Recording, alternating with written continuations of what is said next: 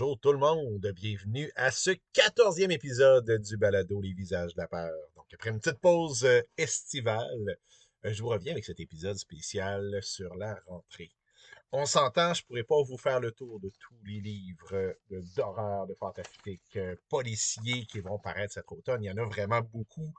il y a des titres de plusieurs auteurs qu'on a déjà reçus à l'émission qui vont paraître euh, entre autres, on va voir enfin la conclusion de la série Anna Caritas de Patrick Isabelle.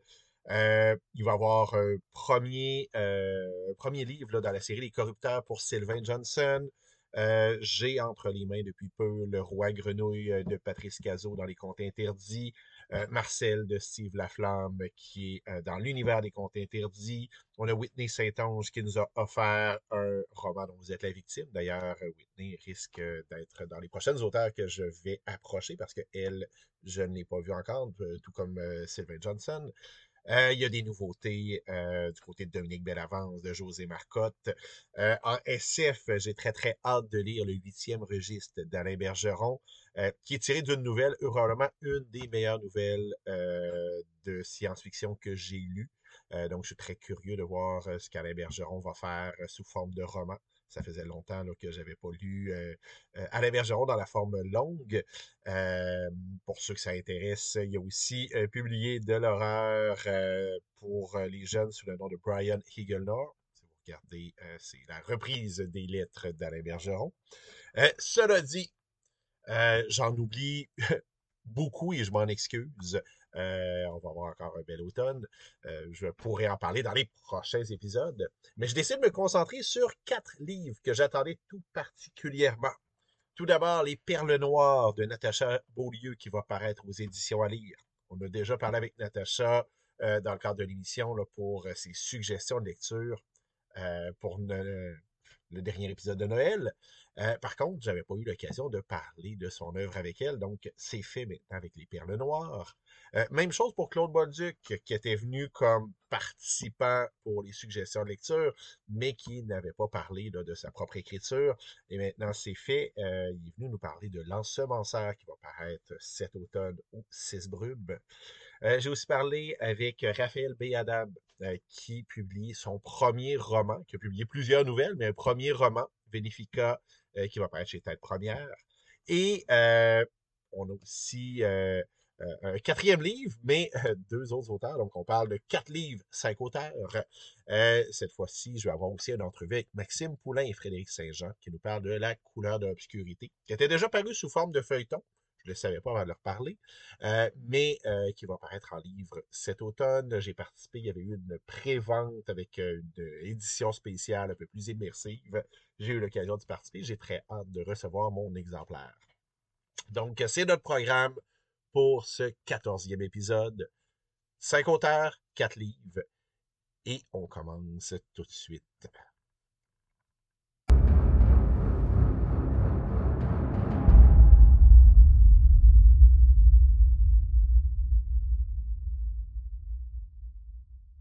Notre première invitée, c'est Natacha Beaulieu.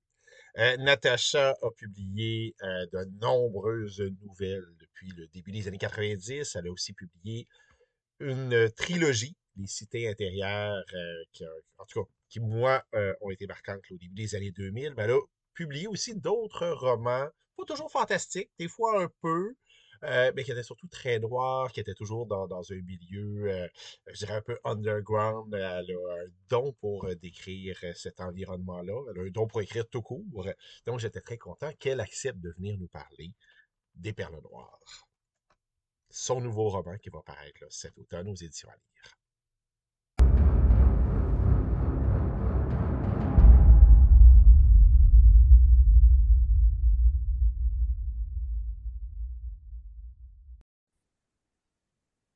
Salut Natacha. Euh, je suis très heureux de t'avoir euh, dans, l'émission pour parler justement des, nouveautés de la rentrée parce que tu as euh, ton tout ben, ton prochain livre, Les Perles Noires, qui va paraître prochainement. Oui, en effet, et je suis très contente moi aussi parce que ça fait quand même un petit bout de temps que je n'ai pas publié de roman. Là. Je t'ai dû pas mal. Oui, ben, peux-tu nous parler de, ce roman-là? De, de, quoi ça va parler juste? Ouais. Ben, c'est une histoire euh, fantastique urbaine avec une petite twist gothique quand même encore là. Ça se déroule euh, à l'été 2019 et euh, ça se passe surtout entre Montréal et Tokyo. Fait que à Montréal, on rencontre Jimmy Novak et sa compagne, la dominatrice Tura Sherman, connue sous le nom de l'Ange écarlate. Évidemment, pour ceux qui s'en souviennent, c'est un couple assez inusité, mais c'est un couple solide ils ont vécu des, des aventures incroyables et la saga se poursuit avec les perles noires. Euh, dans cette histoire-là, on, on, voit que Jimmy Novak, depuis plusieurs années, il travaille sur un, le projet qui s'appelle le Penlock, qui est un bar immersif. Et euh, l'ouverture est prévue finalement euh, au début du roman. On voit que l'ouverture euh, est prévue pour dans, dans, dans, pas longtemps. Et le soir de l'inauguration de, de de ce bar immersif-là, il se produit un événement euh, exceptionnel qui va permettre à Jimmy Novak de réaliser son but secret avec ce projet-là, celui de retourner dans le monde imaginaire qu'il a peint sur un mur 22 ans plus tôt. Mais pour ça, ça lui prend l'eau noire.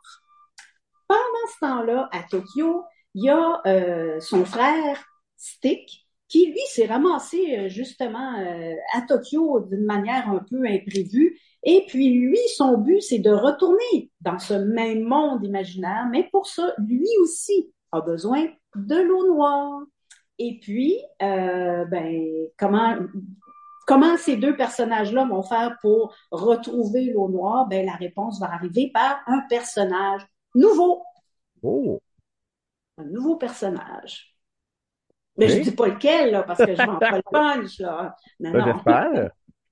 Euh, bon, on, on, tu as fait de référence, il y a des personnages qui reviennent. Le roman s'inscrit là dans, dans l'univers des cités intérieures euh, que tu as visité déjà là, avec une trilogie, avec aussi certaines nouvelles. Est-ce que tu peux me parler un peu de cet univers-là pour les auditeurs qui ne connaîtraient pas? Ouais. Euh, ben d'abord, je sais pas vraiment exactement, précisément, comment cet univers-là est né en moi. En, fait, c'est assez difficile à expliquer. Euh, c'est en partie euh, dans des rêves, dans des inspirations de lecture, de films, euh, puis d'autres formes d'art avec lesquelles j'ai grandi. Euh, je pense que je pourrais rédiger une longue liste d'œuvres qui m'ont influencé, là, soit euh, même musicale, la peinture, la danse, des personnages de romans, des décors. Mais si j'avais une œuvre à choisir euh, euh, qui m'a imprégné, là, qui m'a inspiré tout cet univers-là, ben je dirais sans hésiter, c'est Blade Runner. le film de Ridley Scott qui a paru en 1982. Et puis, ben, franchement, tout me touche dans ce film-là.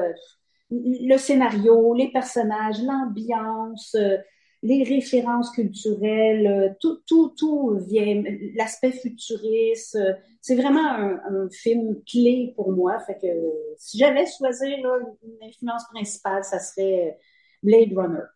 Euh, peut-être que j'ai créé un peu cet univers-là qui est assez complexe puis qui s'élabore sur plusieurs années, en partie euh, pour m'évader de la réalité. Hein, je pense que c'est souvent un peu ce que font les, surtout les auteurs d'imaginaire, je dirais. Et puis, euh, plus la fiction dure longtemps, plus ça nous permet de, de, de nous évader. Euh, je raconte tout ça parce que je veux pas trop parler des cités intérieures, je veux pas les décrire parce que dans les perles noires, on n'y retourne pas réellement on retrouve des personnages qui ont accès à y aller, mais on n'y va pas euh, comme tel. Et puis, en partie, il y a une grande partie des cités intérieures qui ont été détruites. Euh, il en reste plus qu'une, deux, peut-être trois qu'on connaît pas encore, là, pas. Mais par contre, euh, je peux vous parler un petit peu de l'eau noire, euh, qui est le vecteur qui permet aux au personnages de retourner dans cet univers-là qui lui m'a été inspiré par un rêve que j'ai fait il y a longtemps. Et si j'avais à décrire euh, le rêve qui m'a inspiré l'eau noire, euh, je sais pas, il faut avoir vu le film qui s'intitule euh, Under the Skin, sous la peau. Euh, c'est un film fantastique, euh, en fait, de science-fiction britannique de, mon Dieu, Jonathan Glazer, qui est paru en 2013. Et il y a une scène dans ce film-là où il y a un personnage extraterrestre qui qui s'enfonce dans bon, on dirait que c'est de l'encre noire. Elle s'enfonce dedans, puis ça ressemble vraiment beaucoup euh, au rêve que j'ai fait euh, avec l'eau noire. Puis considérant que le, réalisateur il est né en 65, donc euh, les mêmes années que moi, euh, c'est drôle comme sa vision puis la mienne se rejoignent, même si on n'a pas rapport, mais sa vision de passer d'un univers à d'autres choses, elle ressemble vraiment à ce que j'ai rêvé. Fait que je trouve ça, je trouve ça quand même assez particulier. Hmm. Un, bel élan, un, bel exemple de synchronicité ou de. Oui. OK. Euh, qu'est-ce qui a fait? Parce que on a parlé tout à l'heure euh, hors d'onde. Euh, bon, tu as écrit d'autres choses entre-temps, euh, mais ça faisait quand même plusieurs années que tu n'étais pas retourné dans cet univers-là. Qu'est-ce qui a fait à un moment donné qu'on s'est dit, OK, l'idée que j'ai dans ma tête, elle va vraiment retourner dans les intérieures, où j'ai le goût de revisiter cet univers-là? Ouais. Mais je pense que quand on crée un univers quand même assez vaste, c'est un petit peu difficile de ne pas y retourner parce qu'il nous, il hante tout le temps, d'une certaine manière.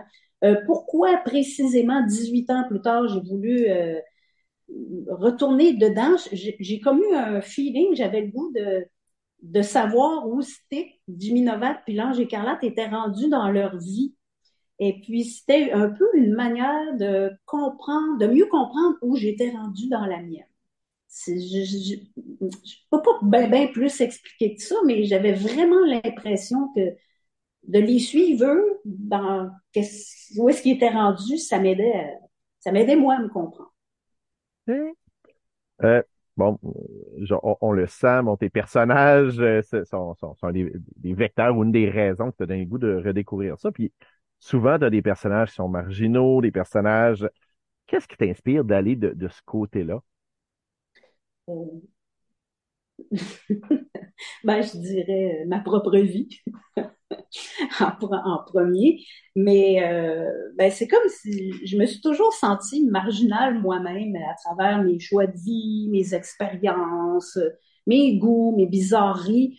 Et puis, euh, ben, c'est ça. finalement, je m'identifie à ces personnages-là. Je suis un peu, euh, je suis un peu Stick, je suis un peu Novak, je suis un peu euh, Tira Sherman et tous les autres personnages bizarres que je crée, ils ont toute une petite partie de, il y a tout un petit quelque chose de moi d'eux euh, à l'intérieur. Et puis, en fait, c'est comme si tous les personnages étaient des facettes de moi-même. C'est des facettes de. C'est une manière d'exprimer euh, mes traits de caractère, mes désirs, mes goûts, euh, mes bizarreries. Tu sais, c'est une manière d'exprimer ça. mes personnages s'inspirent aussi parfois des gens que j'ai côtoyés, forcément ayant eu une vie un peu marginal, j'ai côtoyé des gens marginaux. Fait que oui, il y a des personnages qui sont basés sur des vraies personnes. Euh, puis, euh, en tout cas, je pense que peu importe, tous ces personnages-là m'aident à mieux comprendre qui je suis.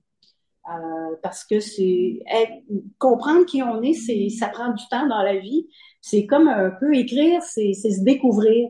C'est une longue analyse psychologique. Puis, ben, je pense que peu importe les gens qui font euh, toute forme d'art, c'est un peu ça le but en dessous de pourquoi on fait de l'art, c'est pour mieux se comprendre.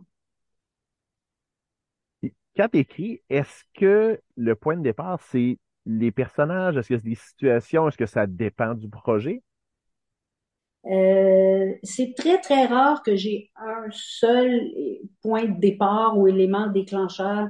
Euh, c'est plutôt, mettons, de différents intérêts. Euh, ça peut être, tu sais, c'est différents intérêts. Fait ça peut être un, lieu que je mêle avec, oui, quelqu'un que j'ai connu ou un personnage que j'invente, une situation, on peut avoir euh, un lien avec, euh, avec un rêve, une expérience de vie, un désir d'explorer un nouveau sujet que j'ai pas encore exploré, une facette de, de la vie, de l'humanité je sais pas quoi, ou même une facette, une nouvelle facette de moi, tu sais. Euh.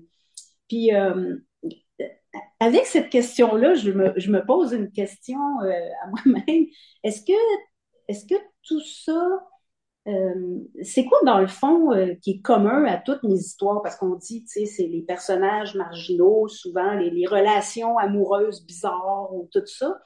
dans le fond, je pense que le but en arrière de tout ça, c'est un peu d'explorer la psychologie, euh, la psychologie humaine à travers les personnages marginaux. Mais euh, c'est peut-être pas toujours évident. Je sais pas, c'est Ouais. plus les lecteurs qui peuvent me le dire, là, mais je pense que c'est ça le, le point commun, tu sais, le fait que les, il y a beaucoup de personnages marginaux, tu sais. Je pense que c'est ça. Ben, c'est sûr que je, je- vais répondre partiellement à ta question parce que je suis un des lecteurs, je ne suis pas les lecteurs. Euh, mais moi, je me souviens, un des premiers textes que j'ai lu, euh, que tu avais écrit, c'était BM Zone. À l'époque, il avait Oh. paru dans, dans, dans, dans Solaris. Euh, puis bon, j'ai, après ça, je, je t'ai suivi pas mal partout où tu voulais nous mener. Euh, puis ce que j'apprécie, c'est que oui, tu as des personnages euh, marginaux, mais c'est d'abord avant tout des personnages. Euh, je m'explique, il y a certaines histoires où j'ai l'impression qu'ils font partie du décor plus que d'être des êtres humains, dans le sens que ce qui les définit, c'est d'être marginaux. Euh, alors que les tiens, mais c'est des gens qui ont des sentiments, qui ont des, qui ont, une richesse et que oui, la marginalité fa- fait partie de ça, fait partie d'eux. Euh, mais mais mais il n'y a jamais de jugement là-dedans, il n'y a jamais on, on, on les accompagne là-dedans. Euh, c'est ça qui fait que ben j'embarque, je suis content de réembarquer à chaque fois. Ah, ben, merci. ah ben, je pense que tu seras pas déçu avec les perles noires. Oui. Il y a, il y a, il y a des nouveaux, des beaux nouveaux personnages dedans, euh, encore pas mal marginaux. Ouais, ouais, définitivement, définitivement. À quoi ça ressemble une journée d'écriture de ton côté? Est-ce que tu as un horaire précis? Est-ce que tu es plus euh, un, peu éparpillé? Co- Comment tu travailles? Ouais, ben, je dirais de manière générale que c'est de moins en moins possible de répondre à cette question. C'est bizarre à dire, mais j'ai plus vraiment de journée typique d'écriture. Euh, j'écris par, par, par vague, par bout, par humeur, par... euh, c'est devenu assez éclectique, mon affaire. Euh, disons, je, je dirais que mon, spot d'horaire idéal, c'est je me lève à 5 heures, puis j'écris jusqu'à 10 heures avec une pause pour déjeuner. Ça, ça, c'est mon spot idéal, mais c'est pas toujours possible de, de, de le réaliser. Euh, mais j'essaie toujours de me dire, OK, j'espère que je vais retrouver ce rythme-là, là, peut-être au cours des prochains mois, régulièrement, parce que il y a des grandes périodes que, que j'ai réussi mettons, là, toute la semaine. Puis là, à un moment donné, ben, c'est sûr, les dernières années, ça a été plus dur parce qu'il y a eu des cassures, il y a eu un deuil, tu sais, fait que c'est, c'est, difficile. euh, je suis une personne qui, qui, est bien, bien émotive, fait que qu'il y a des grosses émotions, ben, c'est sûr que l'écriture est, c'est, c'est difficile. C'est difficile. OK? Puis, euh, que- quand tu travailles sur un projet, qu'à un certain moment, tu es dans une séance d'écriture, puis tu sens qu'il y a quelque chose qui bloque dans la scène ou, qu'est-ce que tu fais pour débloquer? Est-ce que tu as des trucs que, tu as développés au fil du temps pour débloquer des situations comme ça? Ben, je suis jamais bloquée. Euh, disons que moi, ce qui m'arrive, c'est que c'est sûr qu'à un moment donné, euh, j'aime pas l'idée de blocage parce que c'est pas vraiment un blocage, c'est juste une croisée de chemin. Puis là, ben moi, j'ai ça, ça roule beaucoup là. Page blanche, ça n'existe pas. Mhm. Fait que c'est page noire. Fait que là, j'arrive à une croisée de chemin, puis là, je suis consciente là, que j'ai comme, mettons, je sais pas moi, quatre, cinq choix là, que, que mon personnage doit aller dans une voie. Puis là, il faut que je les teste toutes pour voir qu'est-ce qui est, qu'est-ce qui est le meilleur. Fait que c'est sûr que ça ralentit l'écriture parce qu'il faut que je réfléchisse par rapport à ce qui est arrivé avant, ce qui va arriver après, comment ça affecte les autres personnages. Euh, mettons surtout dans la trilogie, parce qu'il faut que je prenne aussi en considération ce qui a été écrit avant pour que ça soit cohérent. Fait que c'est plus... euh, c'est ça, c'est pas vraiment un blocage, c'est plus un... Comment, une, je cherche un mot, un restart, là. euh, Mm. Mais il n'y a pas de blocage. J'ai pas ça. J'ai toujours trop de matériel, puis je- j'essaie de... C'est comme si je prenais une pause en attendant de, de continuer d'écrire le texte, mais c'est pas une pause où je suis bloquée, c'est une pause où je dois prendre le temps de réfléchir à ce qui va être le plus intéressant finalement, comme choix. Comme- C'est comme- un, processus d'entonnoir, puis il faut, faut décanter ça jusqu'à Oui, point. si tu veux, un entonnoir, ouais, c'est ça, ouais.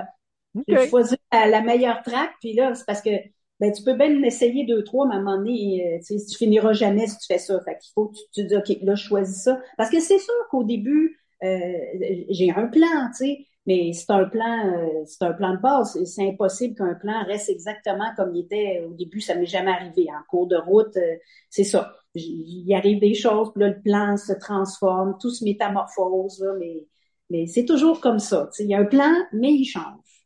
Il évolue. En fait, il change pas, il évolue parce que l'histoire euh, reste quand même la même, tu sais, mais, mais je fais des erreurs aussi, là, tu sais, comme les perles noires, là, euh, ma première version que j'ai fait lire à deux personnes, euh, ben, en fait à trois, il y avait du, du, il y avait du junk là-dedans, là, tu sais, puis, hum, puis quand tu as pas mal d'expérience, le pire, c'est que tu le sais.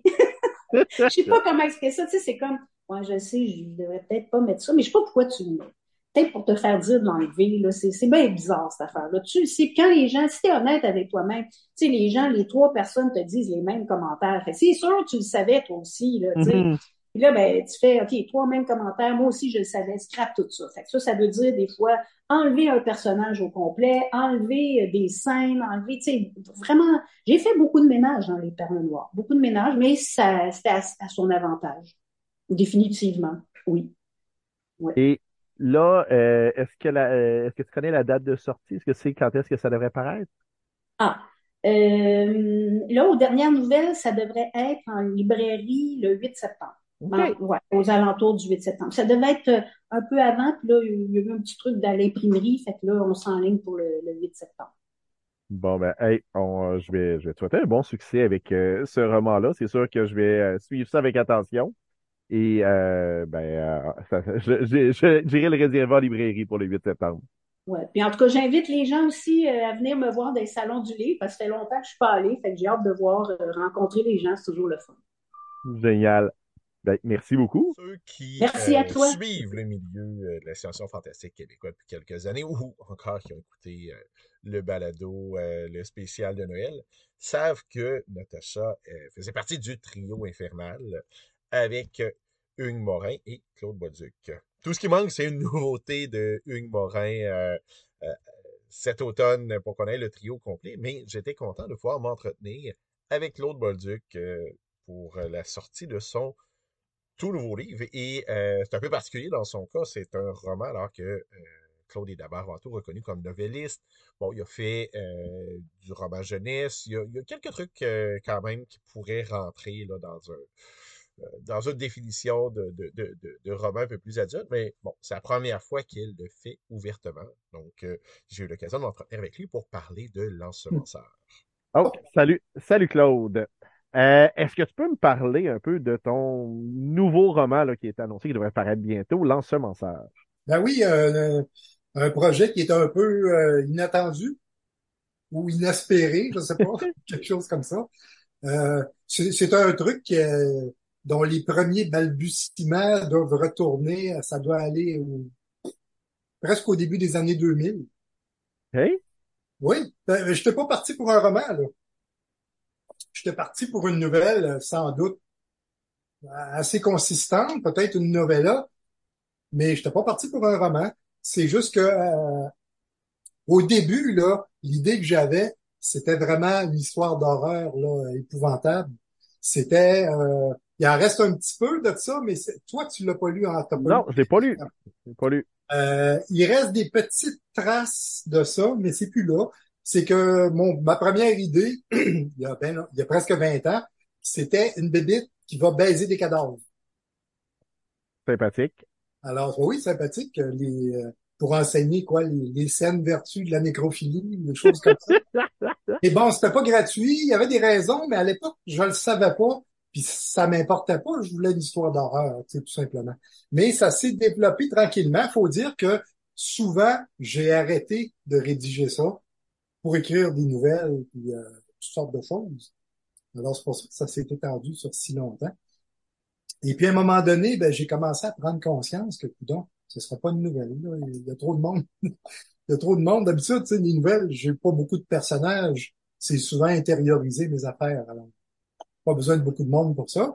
Mais là, j'avais un petit bloc, le, le, le, le, principe est simple, c'est un petit bloc appartement comme il y en a un peu partout, avec euh, six appartements en tout, trois à gauche, trois à droite.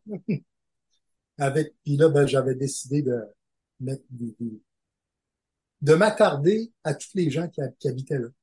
Évidemment, ils n'ont pas toutes la même importance, là, mais euh, donc c'est probablement que ça, ça m'a amené euh, plus travailler dans les interactions entre les gens. J'avais bien, euh, J'aimais pas ça faire ça. Et puis, euh, j'avais pas besoin de toute façon dans des nouvelles de le faire autant.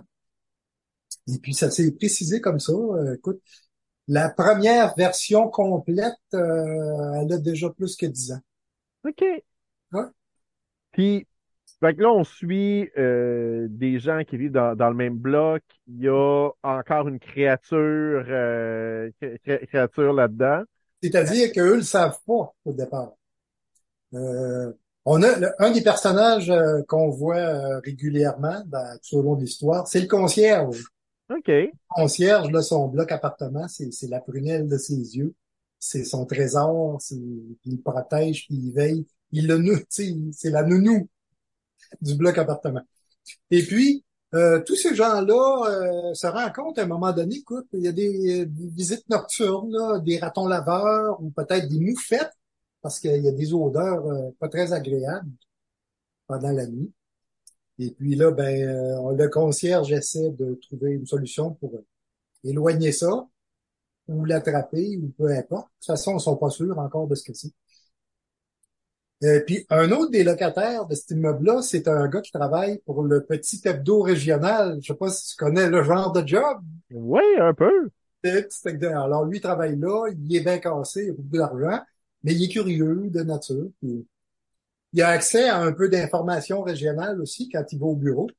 Et puis, euh, on se rend compte tranquillement, pas vite, qu'il y a des événements quand même euh, qui sont insolites un peu en ville, des affaires que bizarres, euh, c'est dur à expliquer. Et même, lui-même est témoin de choses euh, qu'on pourrait dire inquiétantes autour de lui.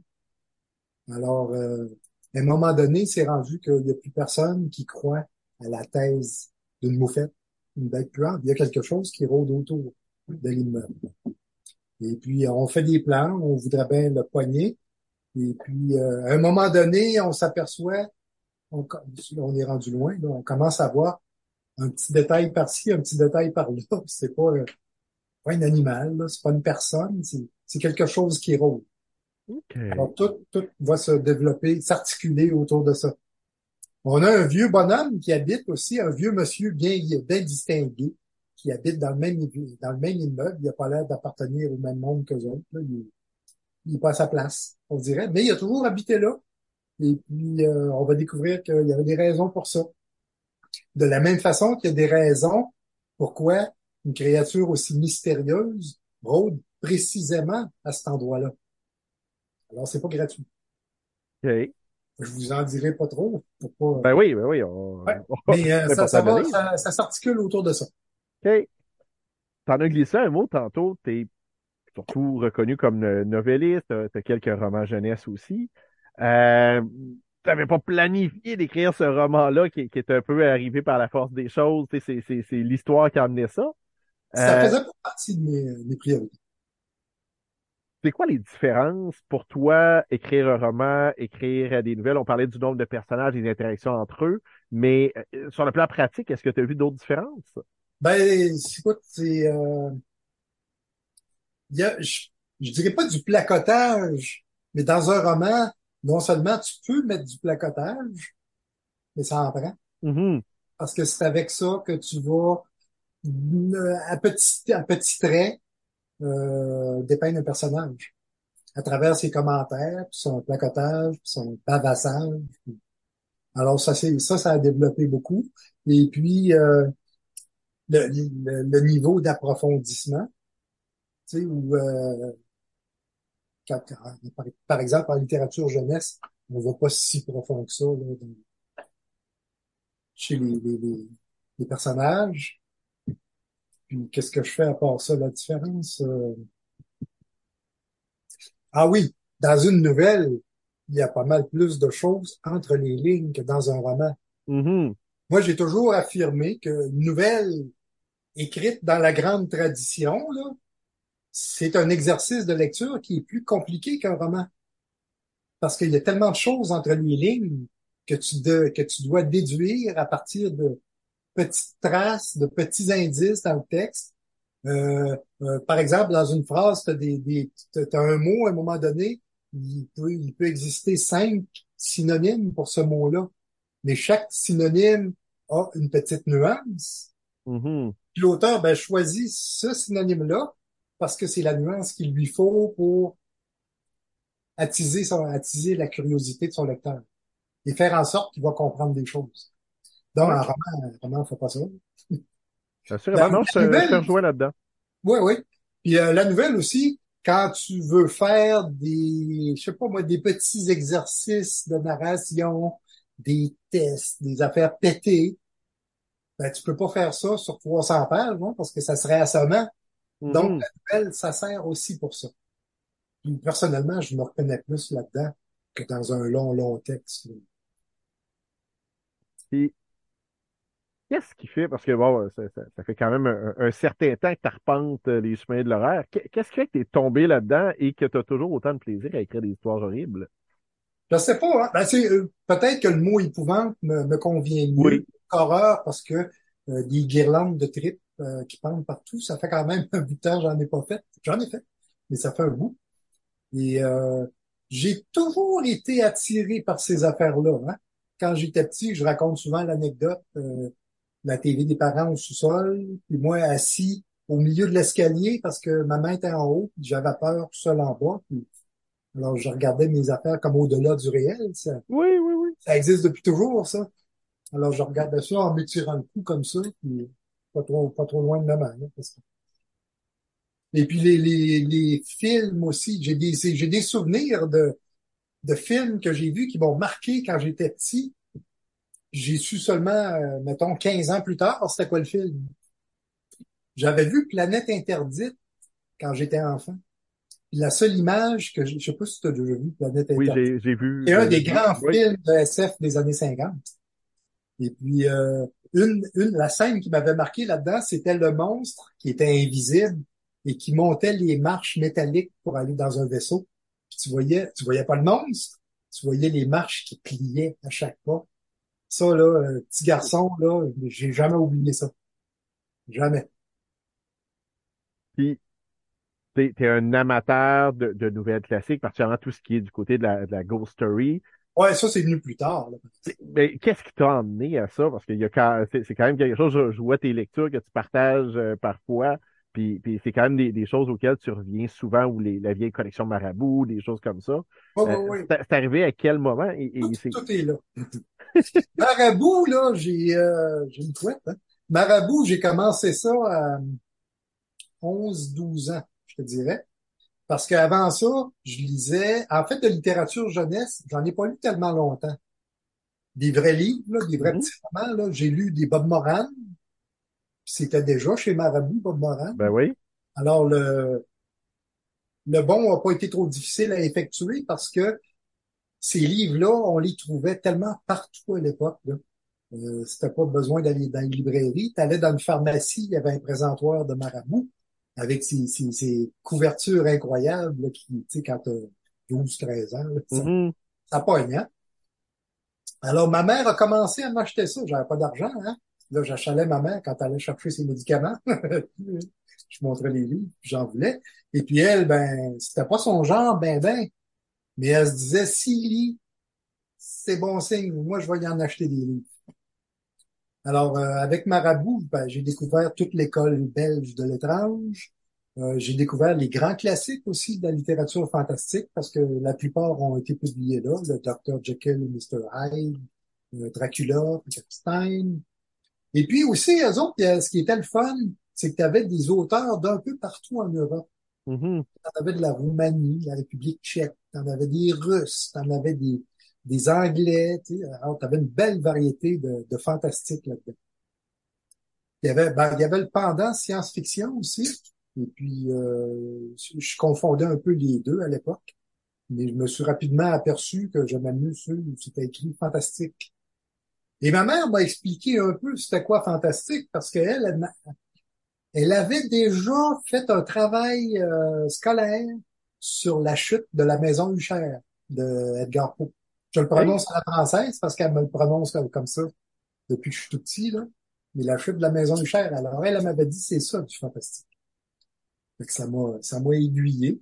Puis un petit peu plus tard, là, j'ai découvert des auteurs américains, euh, britanniques aussi, et puis, euh, les Américains, d'ailleurs, j'ai entendu parler de Lovecraft bien avant de savoir si c'était un personnage réel ou un personnage de fiction. Parce que le hasard m'avait fait acheter des entos. Euh, c'était où? Donc, Presse Pocket, peut-être. Des entos qu'on appelait à l'époque des révisions de Lovecraft. Oui, oui, oui. C'est-à-dire que des, des auteurs qui étaient moins doués lui envoyaient ses textes, puis lui, il traduisait ça. Puis, c'était publié sous le nom de l'autre. Mhm. Alors, euh, j'ai, les premières choses que j'ai lues, c'était là-dedans. Puis souvent, là-dedans, tu avais des nouvelles de, de Robert Bloch, qui lui avait pas besoin d'aide pour écrire des bonnes histoires. Mais c'est parce que Bloch, lui, s'était déjà amusé hein, à mettre Lovecraft en scène dans une de ses nouvelles, puis à le tuer. Il avait demandé la permission d'ailleurs avant. Et puis euh, Lovecraft, lui, s'était vengé en écrivant une nouvelle où il tuait un certain euh, Robert Blake. Oui. Alors, alors moi, je lisais ces affaires-là, puis euh, je voyais Lovecraft, Lovecraft par-ci, Lovecraft par-là, puis euh, je n'étais pas encore sûr si c'était une vraie personne ou un Mhm. personnage. Plus un petit peu plus tard, j'ai, vu ces recueils, j'ai appris qui était le personnage. Ok. Plus tard encore, mettons rendu dans les années 90, là j'avais un copain qui était euh, bien euh, bien ferré dans, en connaissance dans ces genres-là, Guy Serrois. Et puis lui, il m'a emmené vers les Britanniques et plus particulièrement vers la Ghost euh, Stories. Il a dû se rendre compte à un moment donné que j'aimais ça, ça me fascinait. Euh, alors ouais, j'en ai lu euh, presque pendant une décennie complète de ça. Puis évidemment, ça a déteint sur moi aussi. Puis je me suis mis à en écrire. euh, moi, c'était un peu plus tard, là, peut-être dans les années 2000, en 2000-2010. J'ai eu ma crise d'histoire de, fantômes à un moment donné. Puis, euh, je ne les ai pas comptés, mais j'en ai écrit plusieurs. Des fois, c'est bon, des fois, ben, on passerait outre. Et le plaisir de l'écrire est là. Et le plaisir, c'est pas, le- puis euh, pour le, quand je les lis, c'est la même chose. C'est le plaisir d'être dedans, de me laisser imprégner, pas la fin, Mhm. pas découvrir qu'il y a un fantôme. ben, tu sais, c'est pas une surprise, là. Donc, c'est le, c'est un peu comme, euh, tu sais, le, le, le, le proverbe qu'on dit toujours, c'est pas le- la, la fin du voyage qui est Ah, intéressante. C'est le trajet. Ben, en littérature, je trouve que c'est un peu ça aussi. Des fois, la fin, là, elle, gâcherait presque tout. Mais bon, quand tu lis, au moins c'est bon, est fou. Ben, souvent, la, la Ghost Story, surtout euh, les, les, les histoires classiques, c'est l'économie de moyens aussi avec lesquels on crée une ambiance. euh, Ouais, c'est ton fort sur l'atmosphère. C'est incroyable. Puis c'est tellement subtil puis éthéré que euh, moi, j'ai pas la solution. Hein. Je peux pas, je peux pas te dire pourquoi que M.R. James, euh, ça marche comme ça, ou qui te fait cet effet-là, ou, ou tel autre, ou tel autre. mhm. On trouve pas le truc. C'est sûr que si tout le monde trouvait le truc, euh, ce serait pas si compliqué que ça. Hein. Assurément. Assurément. Hey, revenir à ton ensemenceur, euh, peux-tu me, euh, me, me rappeler la date de sortie? Parce que ça arrive quand même relativement bientôt. Mi-octobre, je pense. Écoute, l'éditeur est un éditeur de Sherbrooke. Alors, il veut pas manquer le Salon de l'Estrie. Donc, c'est autour de ça, peut-être un petit peu avant le 15 octobre. là. Dans ce Puis, puis il y a une autre nouvelle qui est sortie concernant euh, le livre euh, qui aurait un projet, euh, un projet de film aussi. Euh, comment ça s'est passé? euh, Ça- m'a pris euh, par surprise. Ça m'a jeté en bas de la chaise. Jonathan m'avait, bon, tu sais, à un moment donné, il tournait une, euh, un court-métrage à ouais, partir euh, de, de Paul Jonathan. Rousse. Oui, Jonathan Reynolds. Et puis, euh, Jonathan m'avait dit à un moment donné, il dit, elle est toujours à la recherche, Vanessa, la réalisatrice. Elle est toujours à la recherche de bonnes nouvelles, de quoi, des nouvelles qui se prêtent très bien à une adaptation, tu sais. Alors, il dit, tu dois peut-être lui envoyer de tes nouvelles. Fait que j'ai pris, il nous a mis en contact, ni plus ni moins. Puis j'ai, envoyé mes, mes recueils à, à Vanessa. Puis, euh, entre-temps, ben, les Cibrumes ont annoncé que mon roman allait sortir à l'automne. Et puis, elle, elle, avait peut-être lu une partie des recueils déjà, et puis elle s'est montrée euh, intéressée à le lire tout de suite. Alors, on, lui, on lui a refilé euh, un PDF. Et puis, quelques jours après, là, elle a dit que elle a trouvé que ça se prêtait bien à une adaptation. C'est sûr qu'il y a un bon travail à faire pour là, mais- Wow! Ouais, ben, euh, J'ai pensé ça. il y avait déjà eu des, des, des, des adaptations en BD à une certaine période avec euh, Christian Kennel et euh, Oui, ben oui, la machine du bonhomme 7 heures. Tiens, tiens, tiens. La machine du bonhomme 7 heures. Mais euh, euh, ça, c'était un projet de, de Christian. Il m'en avait parlé à un moment donné. On avait déjà travaillé dans, dans le même bureau à un moment donné pour euh, différentes, euh, un éditeur, entre autres. Et puis, il m'avait approché avec ça. J'ai- Ah oui, hein? J'étais flatté, comme on dit. Et puis, lui, il voulait que ce soit un projet tout outaouais. Et puis, à un moment donné, il a organisé une réunion euh, dans un petit local là, avec euh, une bonne partie des artistes qui ont participé au livre. Puis, on s'est rencontrés pour la première fois. Puis, on va expliquer ça. Puis, moi, je leur ai dit, écoutez, les artistes, c'est vous. Alors, vous prenez mon histoire, là, faites ça à votre façon. J'ai pas un mot à dire, hein, vous avez carte blanche, puis amusez-vous bien. Pour leur faciliter la tâche, j'avais sélectionné un, un petit échantillonnage, peut-être 10 nouvelles.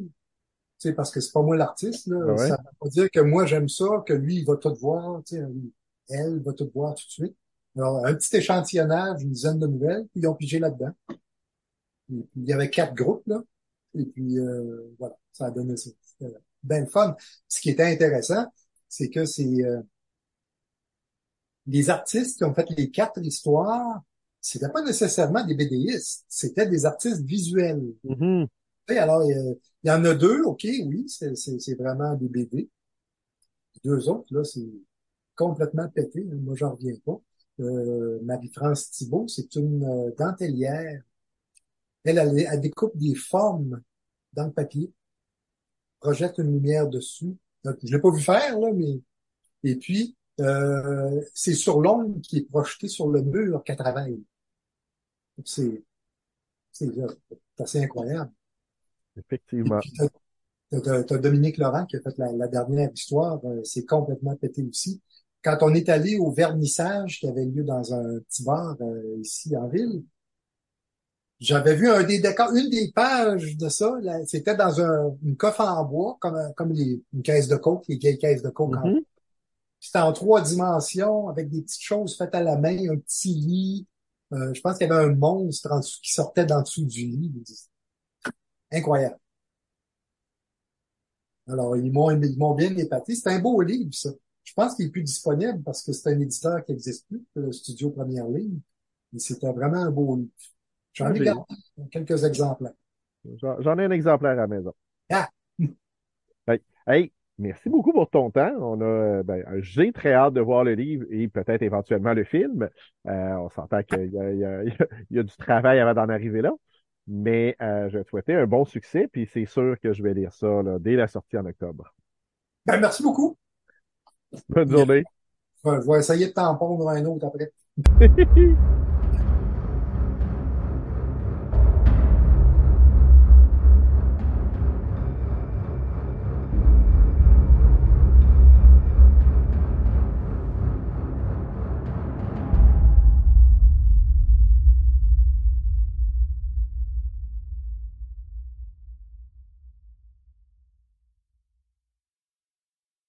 invité est quelqu'un de très impliqué dans le domaine du livre, en ce moment, bon, dans la région de Trois-Rivières. Avant ça, euh, en Estrie. Euh, c'est quelqu'un euh, qui a participé à beaucoup de projets collectifs, qui a publié plusieurs nouvelles et qui nous arrive avec son premier roman qui va paraître aux éditions Tête Première. Donc, je suis très content d'avoir eu l'occasion là, de m'entretenir avec Raphaël Béala. Je vous laisse écouter ce qu'elle avait à nous dire. Hey, salut Raphaël. Tu vas lancer ton premier roman cet automne chez Tête Première. Euh, peux-tu me dire un peu de quoi ça parle? Salut. Euh, ben oui, en fait, euh, ça s'appelle Benefica. Euh, puis c'est un roman. euh, je, trouve toujours ça drôle un peu de, de, de résumer ça parce que des fois ça donne l'impression que, que c'est quelque chose que c'est peut-être pas, mais en tout cas c'est un peu particulier. En fait, on suit euh, on suit des, des femmes euh, qui sont pas vraiment des, des femmes. Ça ressemble à des êtres humains, mais c'est pas tout à fait ça. euh, que j'ai appelé des toxines, qui sont en fait des des, euh, des chasseresses anthropophages. Je peux pas dire cannibales parce que comme sont pas vraiment humaines, c'est pas exactement la même chose. puis ces femmes-là font partie d'une d'une communauté, si on veut, qui s'appelle la Floralia, qui euh, est une espèce de communauté là qui est vraiment un peu sectaire et euh, pour se nourrir, ben elles doivent euh, doivent chasser, mais euh, comme les toxines sont un peu quelconques, elles sont pas très sont pas très attirantes, elles sont pas très charmantes si on veut, elles ont besoin d'aide de, de, de belles femmes qui sont comme leurs fleurs, qui chassent dans le fond avec elles. Fait que c'est comme des chasses un peu en, en équipe si on veut. Puis dans le fond c'est un peu ça la prémisse de base il y a ces, cette espèce de, de, de communauté-là qui évolue euh, dans nos sociétés euh, modernes. Là, on les humains sont pas trop au courant de ça parce qu'elles réussissent bon à faire ça euh, discrètement. Euh, puis ben on suit en fait euh, Catopsis qui est euh, l'héroïne si on veut. puis elle ben c'est une toxine qui ne veut plus chasser. En fait, elle déteste ça, elle aime pas comment elle devient quand quand la faim se fait trop forte. elle a pas envie de de de de, de de n'être que ça finalement. Et euh, en même temps, elle, ne sait pas comment sortir de ça parce que c'est comme euh, ça devient comme une drogue. Tu sais, il faut être capable de se sevrer de ça pour être capable de de, de passer par dessus. Mais est-ce que c'est seulement possible? Tu sais, elle, elle sait pas. Elle pense que bon, euh, va mourir de faim. Va, tu sais, donc c'est un peu, euh, si on veut, c'est comme c'est comme une sa quête, sa quête de soi, si on veut, qu'on suit à travers ça. Euh, puis euh, c'est pour ça que je dis que c'est un peu particulier parce que ça ça part comme si c'était très très glauque, puis finalement en cours de route, ben ça ça reste glauque, mais on suit aussi son son cheminement finalement là pour essayer de sortir de ça. Okay. Fait qu'on a quasiment une quête de rédemption à travers ça, ou en tout cas quelqu'un qui, qui, essaie de briser le moule oui, son, son moule un peu particulier de personnes qui mangent d'autres personnes. C'est quand même déjà un, drôle de moule, mais euh, c'est un peu ça, là, oui. Euh, tu avais, bon, tu as publié plusieurs nouvelles dans des revues, dans des collectifs, tu as publié un recueil aussi. Euh, Qu'est-ce qui a fait à un moment donné que tu as décidé de te lancer du côté du roman? En fait, la question va un peu à l'envers parce que moi, depuis que je suis toute petite, ce que j'écris, c'est des romans. J'ai de, depuis que j'écris, en fait, je n'ai fait qu'écrire des romans.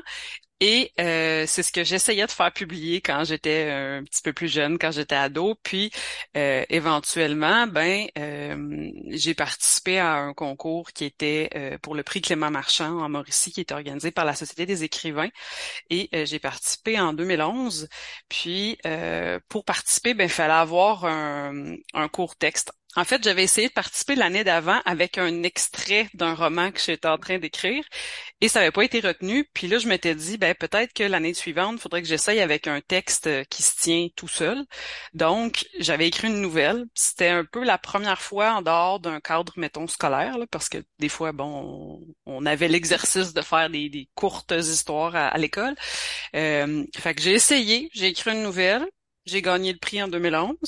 Euh, puis ça, ça, donnait que euh, Ariane Gélina puis Frédéric Durand étaient sur le jury. Euh, je les connaissais pas à l'époque. Ariane, je la connaissais un petit peu de loin parce qu'on allait à la même université. Euh, fait qu'on avait des amis en commun, mais on, on s'était jamais croisés. Puis le concours euh, du prix, c'était sous pseudonyme. Fait qu'elle savait pas que c'était moi non plus. Puis là, quand on s'est vu à la remise de prix, elle m'avait dit Hey, tu devrais essayer de tu devrais essayer de faire publier euh, de faire publier ta, ta nouvelle dans la revue, la défunte revue Alibi, euh, qui était éditée par Alire. Fait moi, je savais même pas qu'il y avait des revues littéraires pour des nouvelles de genre non plus. Euh, fait que je me suis essayée, la nouvelle a été acceptée. Puis là, à ce moment-là, j'ai comme compris que vu que j'étais capable de faire de la nouvelle, je me suis dit ah ben je vais comme peaufiner ça, puis essayer un peu plus. Puis là, c'est comme ça que je me suis mis à, en faire plus dans des revues. Après ça, à être sollicité pour des collectifs. Puis finalement, je me suis retrouvée à être reconnue plus comme nouvelliste que comme romancière d'abord. Euh, mais moi, de mon côté, j'ai toujours continué d'écrire des romans, tu sais. Euh, puis en fait, c'est intéressant aussi parce que ce roman-là part d'une nouvelle, si on veut. parce que en 2020, quand j'ai sorti mon recueil Servitude, en même temps, euh, quelques mois après, il, est, paru Cruel chez Tête Première, pour lequel on m'avait sollicité pour une nouvelle. Euh, d'horreur euh, ou fantastique, en tout cas dans laquelle on explorait la cruauté non excusée des femmes. Puis c'est en pensant à ce que j'allais faire pour ce collectif-là que j'étais venue avec cette espèce d'idée de femmes qui chassent en équipe, euh, qui bon, tu sais, puis ça s'était un peu peaufiné dans ma tête. J'ai fait la nouvelle, j'ai aimé ça, puis j'avais l'impression ben qui que j'étais pas allée au bout de cette idée-là ou que j'étais restée très en surface parce que bon la nouvelle montrait essentiellement une chasse, puis le punch, mais ben, on comprenait que, ce que c'était finalement à la fin. Euh, mais tu sais, j'aurais pas pu faire un roman juste de chasse puis de gore. Tu sais, à un moment donné, ça prend une mm-hmm. histoire aussi, là. Faut, faut aller quelque part. Euh, c'est pour ça que je me suis dit, ah, mais ça peut être intéressant d'abord comment, comment je peux explorer ça, mais en même temps en montrant quelqu'un qui veut euh, se, se, détacher de ça puis essayer de, de, de, trouver autre chose, de trouver un autre sens à sa vie que, que ça. Fait que j'ai fait un gros détour sur ta question. Non, mais, euh, c'est ça.